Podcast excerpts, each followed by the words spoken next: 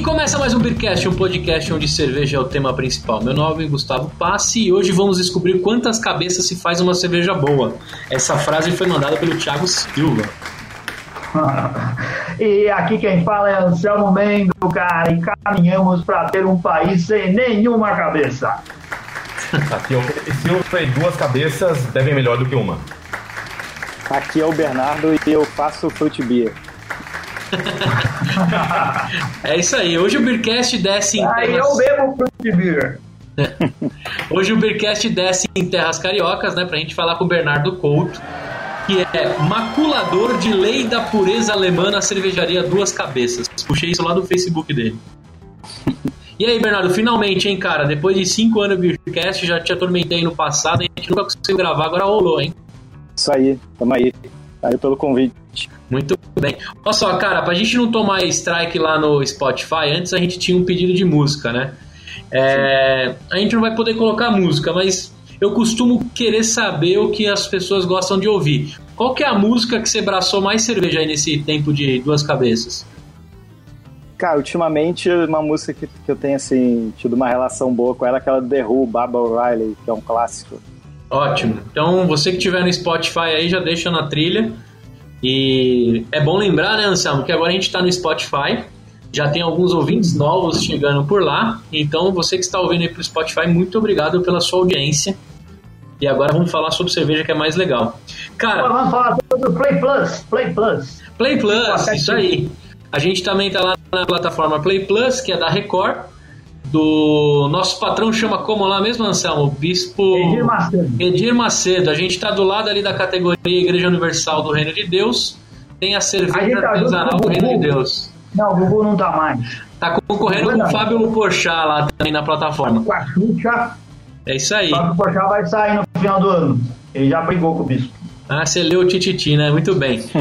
É. Bom, para você que está ouvindo aí também no Play Plus, muito obrigado pela sua audiência. Ah, como a gente está voltando às origens de gravar com pessoas remotas, a gente costuma mostrar o que está bebendo. O Felipe ali já no vídeo está bebendo alguma coisa. Conta aí o que você está bebendo, Felipe. Tô bebendo uma Heineken. Tá bebendo uma Heineken, a cerveja do dia a dia, né? Muito é. bem. O, o, Bernardo, enquanto a gente conversava aqui, ele já matou a cerveja dele. O que, que você tomou, Bernardo? Com certeza é uma criação sua. Tava tomando uma Fênix aí, que é a nossa Imperial IPA. É. Como é que é a história dessa Fênix aí? Já dá um spoiler pra gente. Spoiler não, né? Conta pra gente.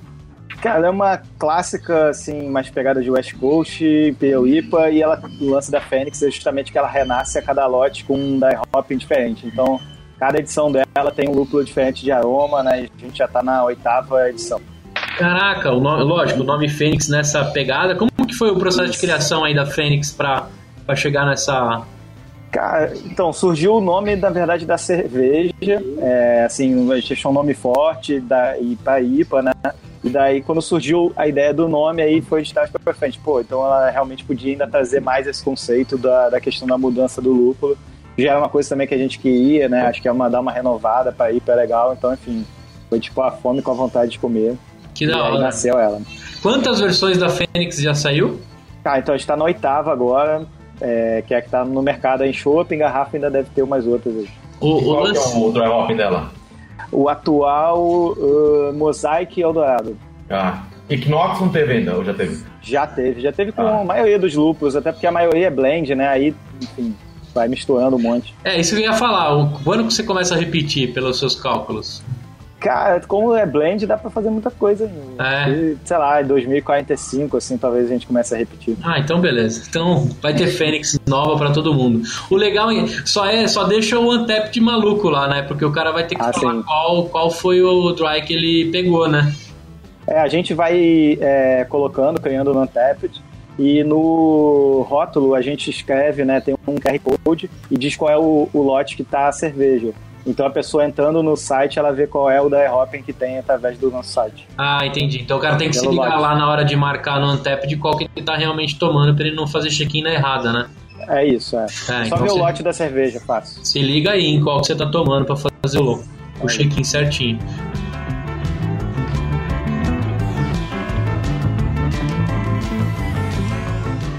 Cara, pra, já que a gente contou um pouco da Fênix aí, É, eu queria começar lá do início. Como é que nasce a sua relação com a cerveja, cara? Como é que o Bernardo pousa em cerveja? Quando era uma cabeça só. Continuo sendo, assim, acho que ainda é uma só. É, mas enfim, é, foi em 2009, né? Eu comecei a fazer cerveja em casa. É, já gostava, mas em 2009 realmente tinha muita pouca, muito pouca oferta. É, então, muito do que eu comecei a tomar foi o que eu fui fazendo, né? O que foi um desafio, né? Porque imagina, a primeira APA que eu bebi foi eu que fiz, mas não era bem uma APA, porque eu também nem sabia direito o que era uma APA, enfim. Então, é meio complexa a vida cervejeira naquele, naquela época. É, e aí que época foi, que a gente está falando? Isso, 2009. 2009. Aí, enfim, aí na sequência o, eu abri lá, inaugurei com os amigos meus o blog, né, o Omni Lúpulo. Eu sou formado em jornalismo, então para mim sempre foi uma coisa mais fácil, assim. É, e que teve uma projeção, né, e tá aí até hoje, mas eu não tô mais à frente dele. E, enfim, foi um espaço que a gente criou para falar sobre produção de cerveja caseira, sobre o mercado, enfim.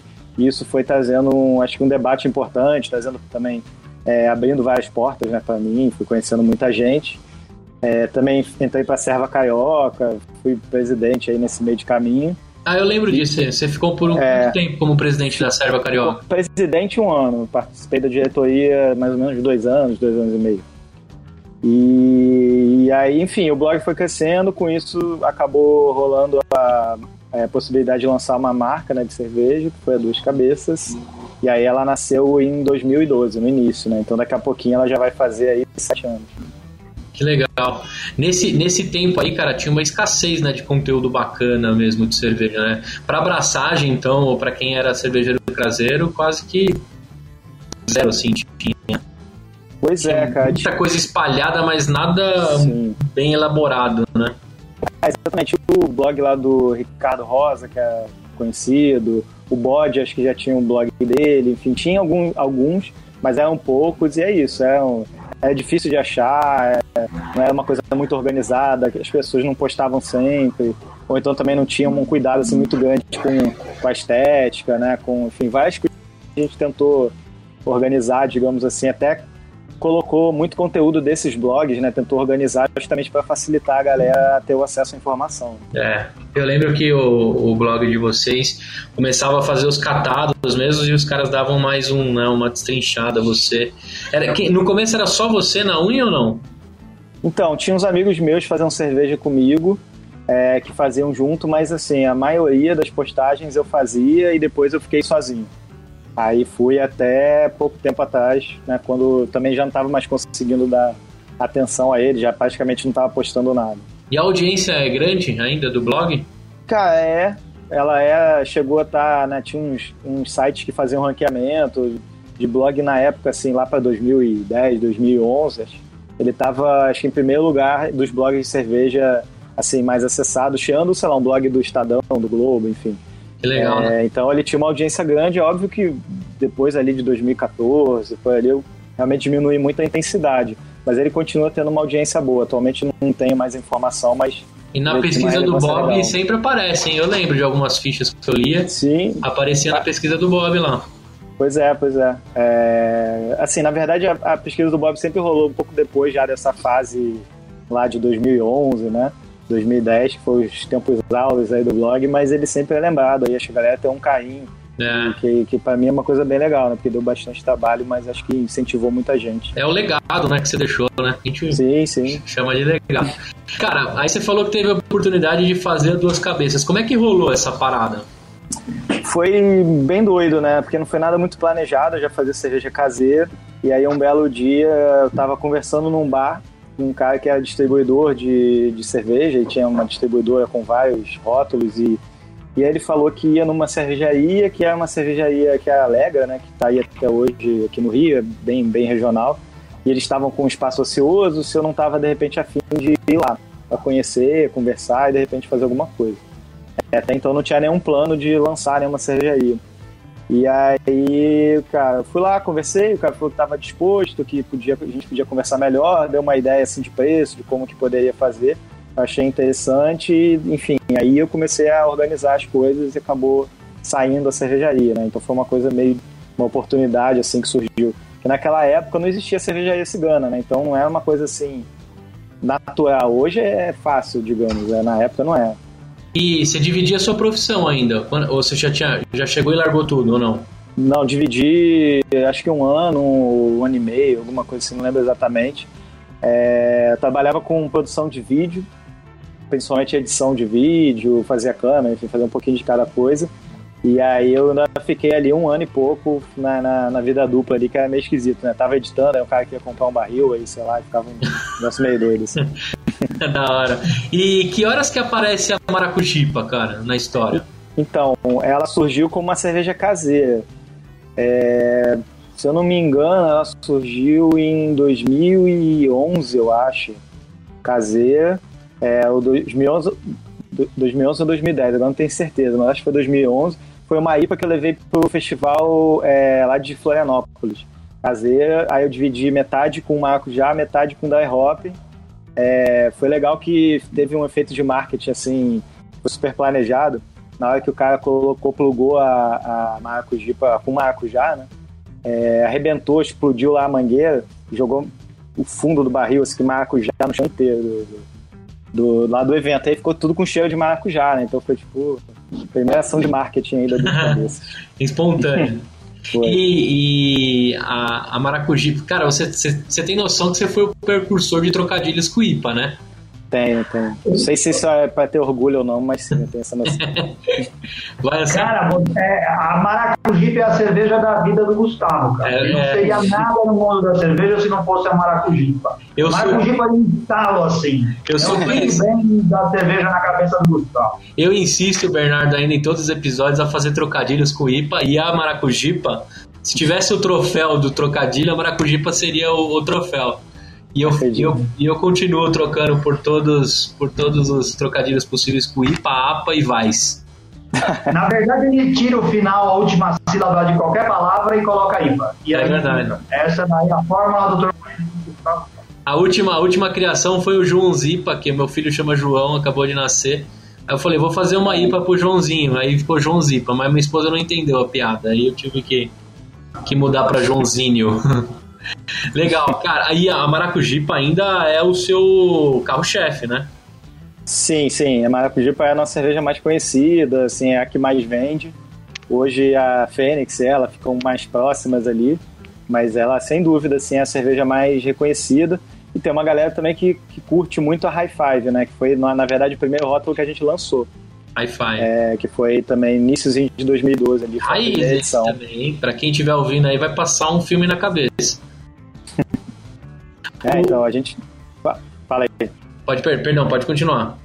Não, é, eu ia dizer que ela também foi uma receita caseira, né, que foi levada à frente aí pelo pra, pra gente, né? A gente lançou ela primeiro, justamente por acreditar que, assim, na época era bem comum a galera só ter mais Pilsen, Weiss, Red Ale, né? Então a gente quis se posicionar como uma cervejaria bem diferente. Então a gente falou, cara, a pior coisa comercialmente que a gente pode fazer é tipo uma cerveja escura e muito amarga e muito lupulada, e foi o que a gente fez.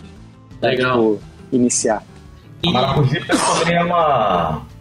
Sábado, fui pra Sorocaba. É, já aviso, antes que o Anselmo faça uma piada, não passei a Bamber, mas foi na, no Camerade. E chegou em Sorocaba bem legal. Tem mais espaço na sua parede para colocar pôster de você tirando o selfie com o Mas tava, tava muito boa, chegou muito fresca lá em Sorocaba a. Ô Bernardo, ele, ele vai para Bamberg ele vai para Bamberg todo final de semana. Não para beber, ele vai para tirar selfie com o Basso. É justo, é justo. Ele é um fanboy do Basso, cara. e deixa eu te falar, cara, o, o ouvinte deve estar tá lá maluco é, com o nome, né? Você já contou isso em vários lugares, mas por que duas cabeças? Então, é, na verdade, isso é uma coisa meio que gera muita dúvida, assim, do, da galera, porque muita gente é, fala assim, ah, mas quem são as duas cabeças? É. Na verdade, nunca a gente nunca fez é, pensando nisso. Mas a, acabou que as pessoas imaginam isso e algumas cervejarias também criaram esse caminho. É, na verdade, o nome Duas Cabeças está relacionado à ideia de que duas cabeças pensam melhor que uma. Ponto, é só isso. Não tem duas pessoas, duas, nada. Na verdade, já tiveram várias pessoas que passaram, né, tiveram próximas de duas cabeças e saíram teve quatro pessoas ao mesmo tempo, enfim, nunca teve relação com, com as pessoas em si. Então é isso. Duas cabeças pensam melhor do que uma. Tá esclarecido aí. Você teve que responder isso um milhão de vezes, porque todo mundo é... quer ser o sócio. Né? Tipo, é, tipo, é, qual é a diferença de porter para stout, essas coisas assim, só, todo dia você responde. Pode crer. Cara, nessa mesma linha aí, né, você comentou que você começou no Rio com uma produção com a... esqueci o nome aí, você falou da... Cervejaria Alega? Alega, né? Você começou com eles fazendo cigana. Isso, na verdade foi só uma produção e depois a gente mudou, é. Aí logo você já foi para Ribeirão Preto, é isso? Cara, a gente passou pela Magnus, foi ali que hoje uh, acho que é Quinta do Malte, alguma coisa assim, mudou, ali em Socorro. É. é e aí depois a gente foi para Invicta. Ah, óbvio que a gente já fez algumas coisas fora, né, desde então, mas em 2013 a gente iniciou lá a produzir na cerveja Invicta lá em Ribeirão. Legal. E é, você até colocou aqui, né? A produção é feita em Ribeirão Preto, apesar da operação ser toda no Rio. Lá sim, a cervejaria sim. abriu seu tap room, né? E a, a, estação Duas Cabeças, situada no bairro de Botafogo. Isso. Legal. Quem tiver em Botafogo consegue curtir.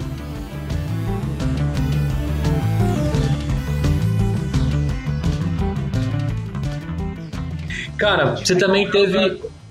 Você também teve uma reformulação de marca, né? Eu tô tentando lembrar como era o logo da Duas Cabeças, que eu lembro, cara. Depois ficou esse animal que você fez aí. cara, é bem diferente, assim, né? O... Quem faz a nossa, a nossa identidade visual é o Bruno Couto, né? Que é, também tá ligado aí a 13. É, desde o início ele, ele fez, né? E, na verdade, como a gente foi, né, como eu falei lá no início, foi surgindo meio... É, sei lá, tipo, vamos lançar uma cerveja. Tipo, a cerveja tinha nome Duas Cabeças veio depois. Então o cara já fez o rótulo, depois a gente o logo da cervejaria e tal, e ficou um negócio meio desconexo. É um logo mais complexo, assim, tinha vários desenhozinhos. Uh, o, logo, uh, o rótulo é diferente, né? O da High Five é todo preto com a mão branca. É da Maracujá, é um maracujazão, assim. Eu lembro, eu lembro. E, é, e aquilo, a gente... Cara, o logo não tava tão legal, assim, não é muito icônica, assim, muito marcante. E os rótulos eram bonitos, mas eles não se comunicavam. Então a galera não entendia, às vezes, que a High Five e a Maracujá eram da mesma cervejaria. E aí, caramba, em 2014, eu acho é, eu ia que já 13, com essa é. identidade. Eu ia chutar 13, mas deve ser 14 mesmo. Porque eu lembro, você fez todo um trabalho. A marca, foi, acho foi. que no face, na fanpage do Facebook você colocou, vai ter uma novidade. E aí lançou a marca tal. Foi, eu lembro que você fez um barulhinho aí. É, e foi numa na época assim, a ideia era criar sempre personagens, né?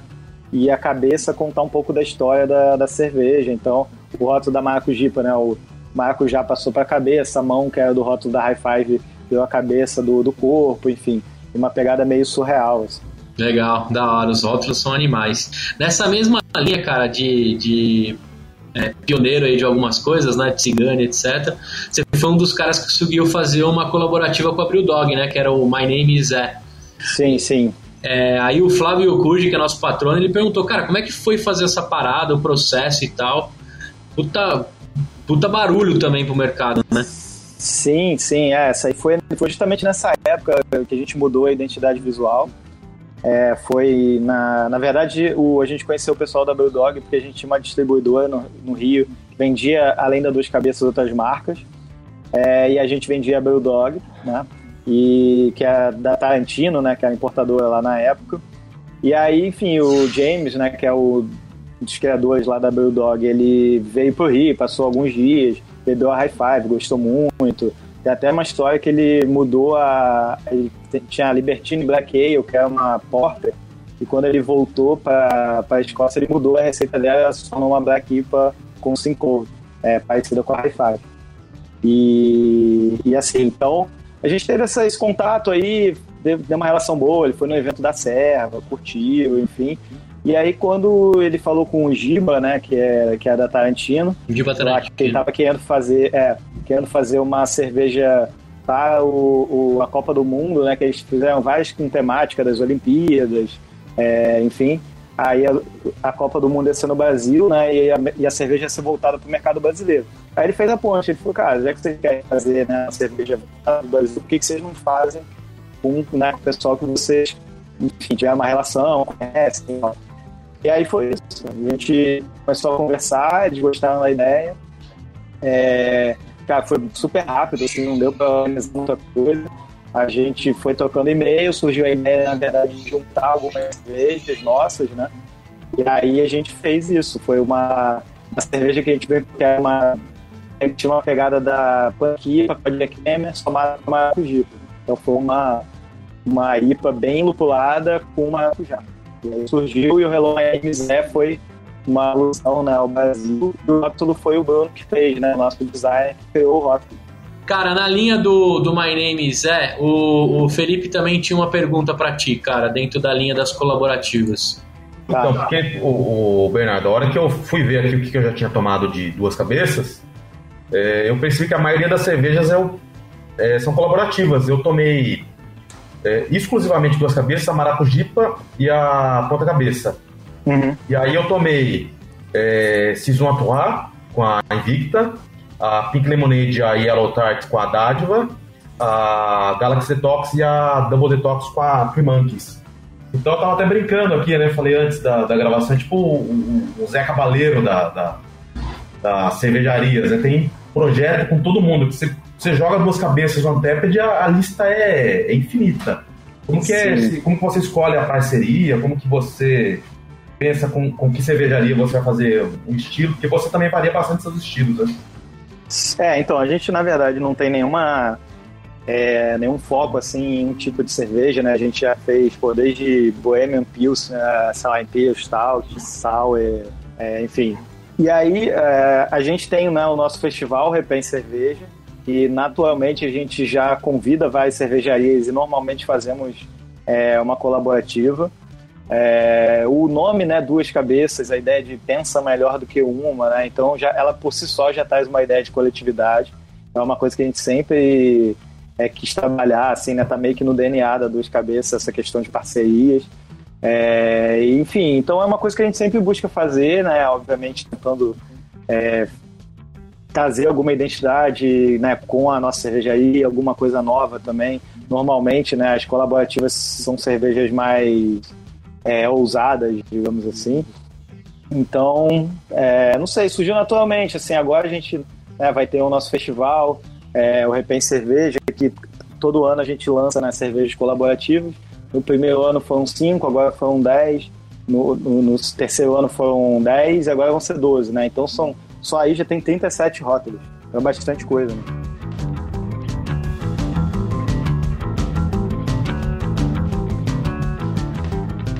Aí, Bernardo, ó, seguinte, o, o, eu acho que a Duas Cabeças tem bastante identidade com o Rio de Janeiro.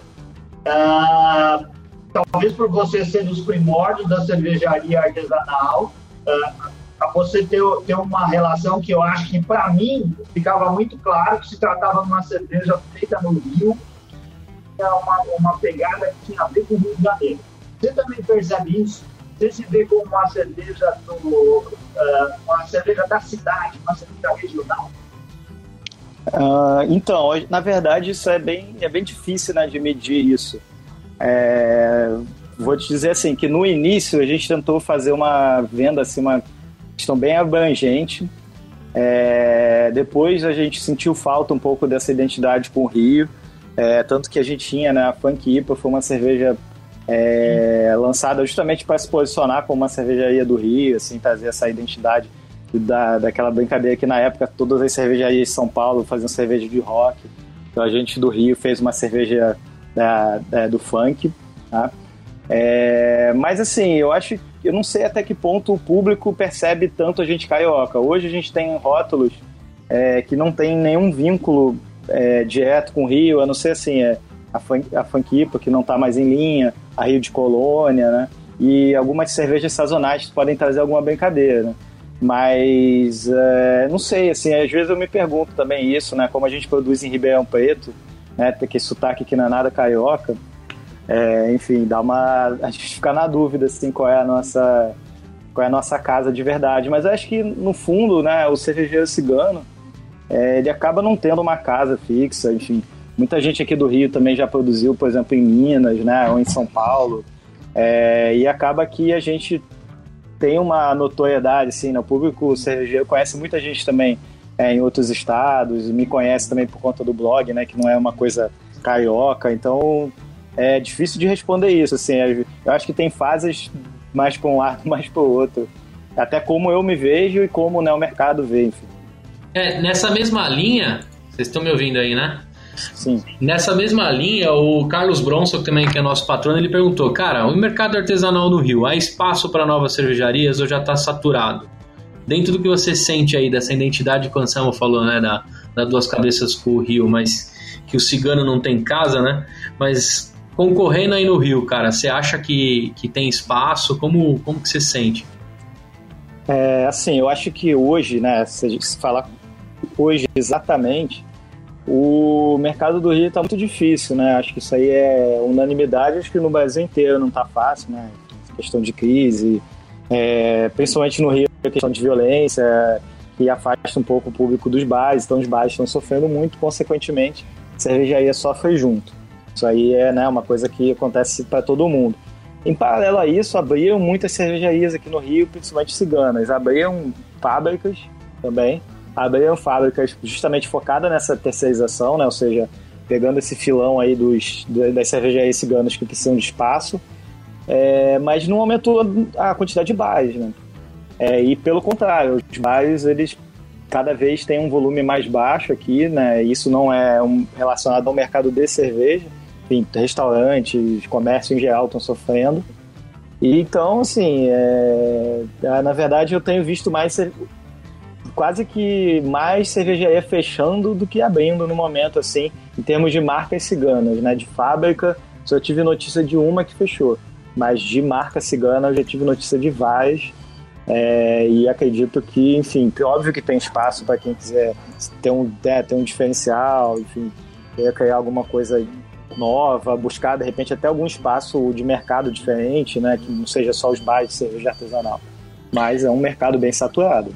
É, nessa mesma linha, né, de dentro do Rio, o Thiago Silva perguntou o seguinte, cara, será que vale falar sobre a dificuldade das cervejarias cariocas, né, as cervejas cariocas, chegarem aqui por conta do imposto e dar, é, dar uma brecha para vocês explicar um pouquinho, né, porque é mais interessante produzir cigano do que só mandar da fábrica do Rio para cá? Ah, então, na verdade, hoje o mercado de cervejas como um todo ele se regionalizou bastante por questão de custo, né? Então, não é que a cerveja do Rio não vai para São Paulo, a cerveja de São Paulo também não vem para o Rio, tá? É, então as cerveja, cervejas têm viajado menos, vamos dizer assim. É. É... Todas as capitais acho que é isso. Pois Tanto é. Em BH, quanto em Porto Alegre, é, tem muita cervejaria local e são local, porque acabava sendo mais barato do que trazer cerveja de qualquer outro lugar, não. É, e não só mais barato, como faz mais sentido, né? Você consome uma cerveja mais fresca, tem todo esse apelo. É, você tem, obviamente, um networking, né? Que o cara de fora dificilmente vai ter, enfim, tem várias questões. É, a questão de imposto, ela é problemática, mas, assim, não é o impeditivo. É, Para o cigano, normalmente é mais difícil, né? Porque o grande problema é a substituição tributária. Se você, por exemplo, uma fábrica vende direto para um outro estado, né, direto da fábrica, essa questão tributária não chega a ser um problema, porque você deixa de pagar um imposto num estado e paga no outro. Então, não, não, dependendo da alíquota, né, às vezes até é mais barato você vender para fora do que dentro, sem contar a questão de frete, enfim. É, mas é, quando você tem uma cervejaria cigana, o cara às vezes ele a cerveja sai da fábrica para ele, aí já pagou os impostos, aí quando sai, paga imposto de novo, aí fica bem complicado de vender, né? É, então essa acho que é o maior impeditivo, mas uh, hoje, né, a ICMS de São Paulo, se eu não me engano, é uma das, do, das alíquotas mais caras do Brasil, tá? É, então, enfim, a cerveja em São Paulo é cara, é muito por causa disso, né? Acho que o, até pra gente aqui do Rio, com, o, comprar cerveja, né, como bar, assim, comprar de uma cervejaria de São Paulo é bem difícil, porque o preço chega altíssimo. Hum. E nessa mesma linha, você falou também que algumas ciganas acabaram fechando, né, e é, encerrando. O Henrique Gonçalves, cara, ele perguntou o seguinte: é, acho que na necessidade do cara ter lançamento o tempo todo, né, praticamente semanalmente sai algum lançamento e rótulo novo. Se você, o que, que você acha dessa necessidade exagerada, né? De os caras ficarem lançando sempre alguma coisa. Se isso ajuda a diversificar o mercado ou só inflaciona com troca, né? De, de roupa sem evoluir de fato o estilo. É, então, eu acho assim, o, o cara que está sempre fazendo uma cerveja nova, só fazendo nova, nova, nova, ele perde no, no quesito consistência, e não precisa ter consistência, né? A cerveja, ela, se ela não, como ele não vai repetir muito a receita, é difícil, difícil de julgar se a cerveja está no padrão que ele queria ou não, né? É, eu acho que para o mercado isso é uma coisa, cara, talvez seja boa para o consumidor, mas para o produtor é, é, muito difícil, né? Porque assim, você faz uma cerveja, investe num rótulo, ajusta ali a receita, tal, beleza. Aí tipo, o nego compra ali no primeiro, segundo mês, depois para de vender. Isso vale para qualquer rótulo, né? Enfim, isso é acho, acho bem complicado, porque a gente consegue, obviamente, ter rótulos sazonais, mas precisa ter aquele giro ali de rótulo de linha, e esse giro hoje em dia é, é bem difícil, assim, para quase todas as cervejarias, né? A galera quer tomar cerveja nova, então parece que isso é isso. Você pegar a mesma receita, mudar de nome, ela vai vender mais do que a receita que já é consolidada. Então, você, difícil, como, né? como cervejeiro, você percebe isso, Bernardo? O pessoal quer beber cerveja nova? Sim, pode ser qualquer coisa. No, em vários é. casos, é assim, o cara gosta de IPA, tem 10 IPAs plugadas, mas tem, sei lá, uma Pilsen que ele nunca tomou, ele vai tomar Pilsen primeiro porque ele nunca tomou. Ah. O critério é não ter tomado. Às vezes o cara hum. toma, ah, a cerveja não tá legal, nunca mais vou tomar na vida, mas ele toma. É, é um movimento, assim, que é, que é interessante, né? Porque tem um lado de experimentação que eu acho bacana, mas acho que tá num nível exagerado. O cara, tipo, chega no bar e o critério dele é quais cervejas eu não tomei, não quais cervejas eu gosto mais. Hum. Então, você acha que a gente ainda não está formando o, o, degustador de cerveja, o cara que gosta de cerveja? Ele está mais ligado no, no, hype do que qualquer outra coisa. É, cara, mais caçador, né? Tem muito disso. Acho que tem o cara que, digamos assim, quer tomar uma cerveja boa, enfim, não se importa, né, de repetir, vamos dizer. Mas existe, né, isso. O cara que é o caçador e só toma se a cerveja for rara, parece que ela tem um gosto melhor, né? Por mais que a cerveja às vezes não seja nada demais. O brasileiro é acumulador em tudo, ele quer acumular rótulo no Antepid também. Isso aí.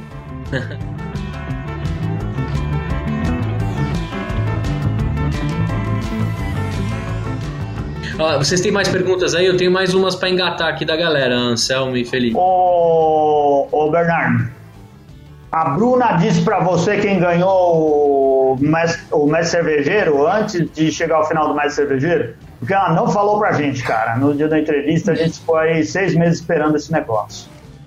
Cara, vou te falar que ela nem sabia também, porque ela na gravação ela não ficou até o final, né? Então ela nem teria como me contar, porque ela não sabia. Então ela é, eu sei que não podia, que ela também tem uma multa de não sei quantos milhões aí, pá. Ah, sim, sim. Se integrar, entregar. Nessa, nessa, nessa mesma galera que perguntou, Bernardo, eu tenho duas perguntas aqui que acho que vão levar ao mesmo lugar, né? O Rodrigo Reis, que é nosso patrono e parceiraço aí, cervejeiro caseiro, mão excelente aí com as receitas, ele falou o seguinte, cara, com a parceria com a, parceria com a Invicta, o que mudou para duas cabeças, né? E em seguida a Annelise uhum. falou o seguinte: tenho curiosidade sobre a produção deles. Se vão continuar com a Invicta, como que é o acompanhamento dos lotes, né? Se você vai lá dar um bisu, o que, que tá rolando. E ela tá falando o seguinte: somos privilegiados aqui em Ribeirão de ter as duas cabeças com facilidade e bom, bom preço. Eu e o Thiago Beraldo gostamos muito da cerveja deles. A ponta cabeça e a Gol, e a Gol da Alemanha se destacam nos seus estilos. Não, legal.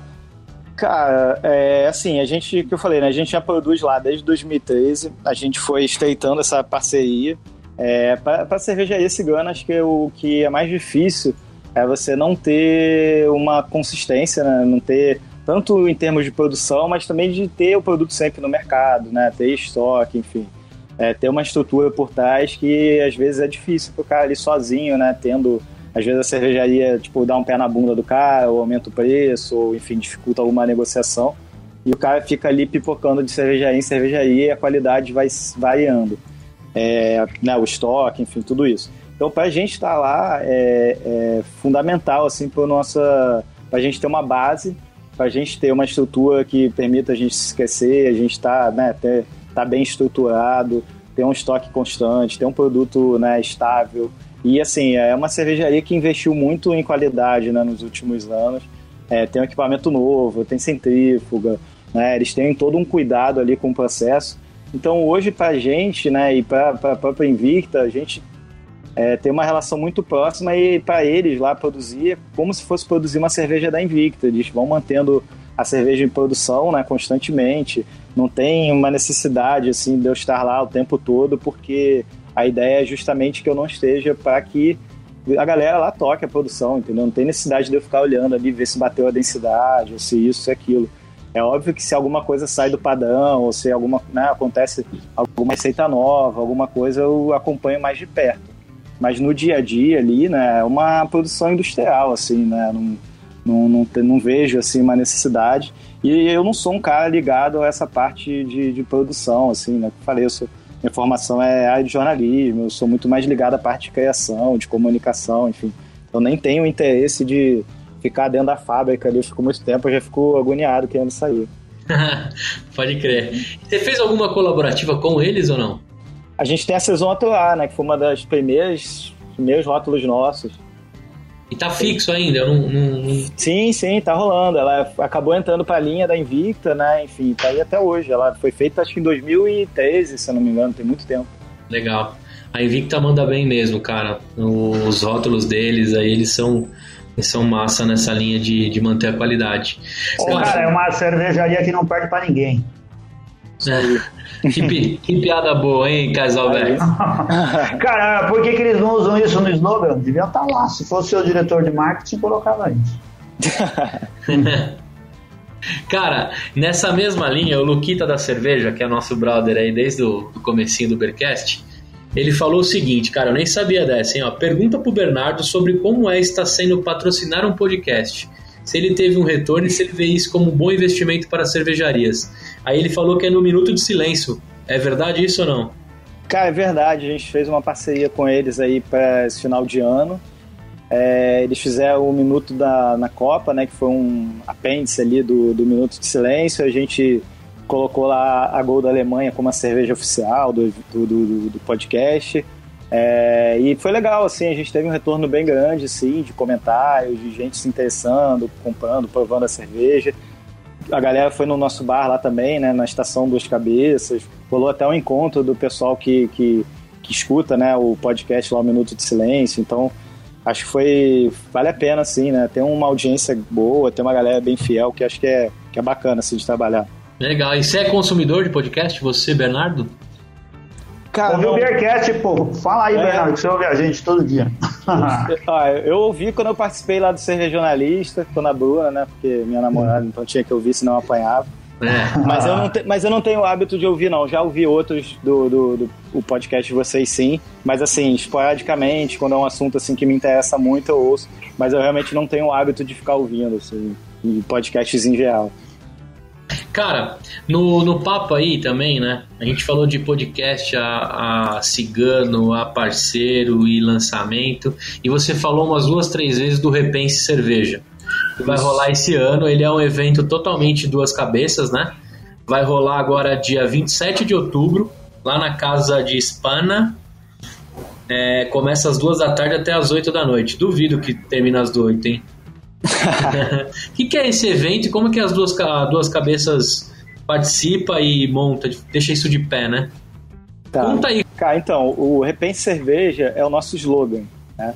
É, então a gente, né, que eu falei, aquela ideia duas cabeças pensam melhor do que uma, Repense Cerveja como um slogan, né, acho que tem tudo a ver. E aí surgiu a ideia de criar um festival é, e o nome que acabou sendo justamente esse, Repense Cerveja. É, vai para quarta edição agora. Vai ser no, no Maitá, né, na Casa de Espanha, no dia 27 de outubro. É, e assim, é uma festa que a gente organiza, mas a gente convida outras cervejarias para participar junto. E a gente normalmente faz assim: a gente convida a cervejaria, a gente produz uma cerveja colaborativa né, em conjunto. E aí, enfim, essa cerveja é produzida ali no último, faltando mais ou menos um mês para o evento e a gente lança todas as cervejas juntas. É, então, né, Pink Lemonade foi feita assim, Yellow Tart, TBT, enfim, tiveram né, até hoje, até o, a última edição tinham sido 25 rótulos. Esse ano Legal. vão ser mais 12.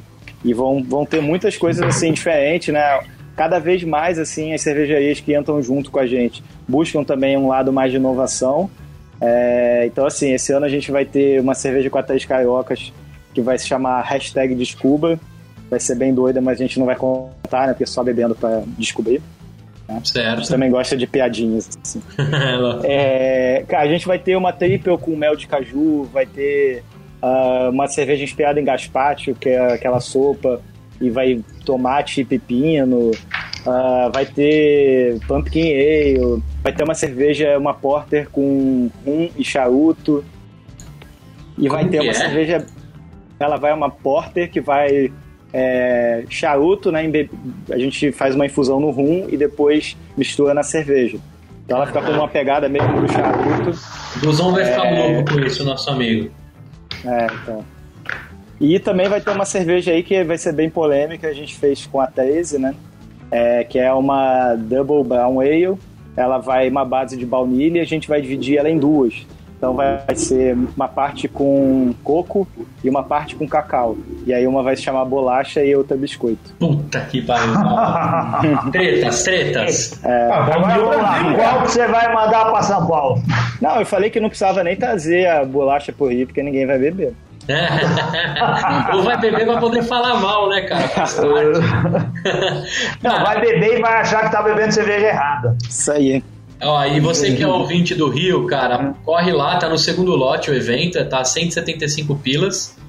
Aqui em São Paulo, 175 pilas no EAP, você tomaria uns dois pints aí. Então aproveita pra você tomar à vontade lá 25 rótulos de cervejas diferentes. Bernardo, parte. Fala aí, Anselmo. Não, no EAP com 25 pilas você toma 0,02 ml de cantil. É isso aí. Ó, e nessa linha de todo mundo que te perguntou, Bernardo, é legal a gente falar que a gente tem um sistema de patronos, né, que deixa o Beercast de pé. E aí eu vou deixar um abraço aqui pro Alisson. É o Viagra do Beercast. É o Viagra do Beercast, isso aí. eu vou mandar um alô aqui pro Alisson Souza, o Fabrício Guzon, o Flávio Ocujo, o Charles Alves, o Luiz Camargo, o André Frank, o Maicon Souza, o Carlos Eduardo Reis, que é o Bronson, né? William Costa, o Gabriel Quinqueto, Anselmo, o Marcelino Marques, o Pedro Rocha, o Anderson Silva, que é o Anderson Onir, né? André Paiva, Lucas Urvelan, Marcelo Moretti, Saulo Santos, o Martins de Lima, o Thiago Lima, Henrique Gonçalves, Moisés Correia, o Alex Nascimento, o ouvinte 00 do Beercast, Weber Fontão, Rafael Coirite, Léo Santos, Gustavo Lula, oh, não é Gustavo assim que fala Júlio César Margraf, Ricardo Naca, o Fernando Mota, o Gustavo Picelli, o Thiago Beraldo, o Bruno May, o Edson Paulo de Carvalho Júnior, viajante cervejeiro, Márcio Correia, Luiz Henrique Emboava Santos e o Guilherme Soria. Tá ficando difícil, hein, Anselmo? Vai ter que gravar igual o partido político. É Rafael Kirsch. Será que eu falei certo? Ah, então. ele, ele corrigiu a gente essa Aí, semana, né? Você pagou de gostoso, se falou errado, vai ser duas caneladas, hein? Não, mas agora foi ele que escreveu. Eu só li aqui. Ele escreveu Q-U-E-R-I-C-H. Kerish. Isso aí. Essa galera que deixa o Bricast né, funcionar legal, usufrui de uma rede de descontos aí que a gente tem 10% no Tia Café, tem 7% no, no Barcearia, o cara compra o Beer Flakes com 10% no início, ele pode almoçar de graça uma vez por semana lá no restaurante Pasta Nostra. E tem mais uma série de outros descontos que a gente colocou lá no nosso site para você aproveitar. E aí vamos ver se depois a gente conversa com o Bernardo para dar desconto lá no bar, quem for patrão do Beercast, né? Porque a gente não, quem não chora não mama. Isso daí. Isso aí, isso aí.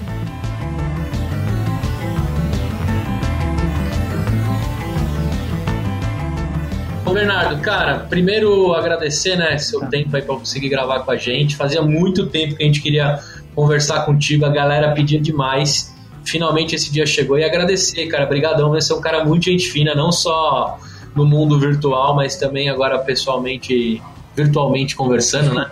Também muito legal, cara. Obrigado mesmo, viu? Valeu, valeu, cara. Quando precisar aí é só chamar e depois a gente marca de tomar uma cervejinha junto, né? Que Boa. É o mais legal de tudo. Bom, ah. para você que ficou com a gente até o final, Obrigado pela audiência de vocês, né? Acompanhe o Beercast por todas as nossas redes sociais, lá no site, no Facebook, Instagram, Twitter, lá no iTunes. Cara, se você estiver ouvindo pelo iTunes, pelo podcast da Apple, né? Deixa as suas cinco estrelinhas lá que eu vou voltar a comentar quem deixou as cinco estrelinhas para fortalecer a gente lá na, na, na, Apple Store. Beleza? Também comenta o nosso blog que o Anselmo adora responder as pessoas do blog. Quem vai responder é você, cara. Você que tá, é, você que tá fazendo a pauta. Um forte abraço e até a próxima. Valeu, galera! Valeu! valeu. valeu.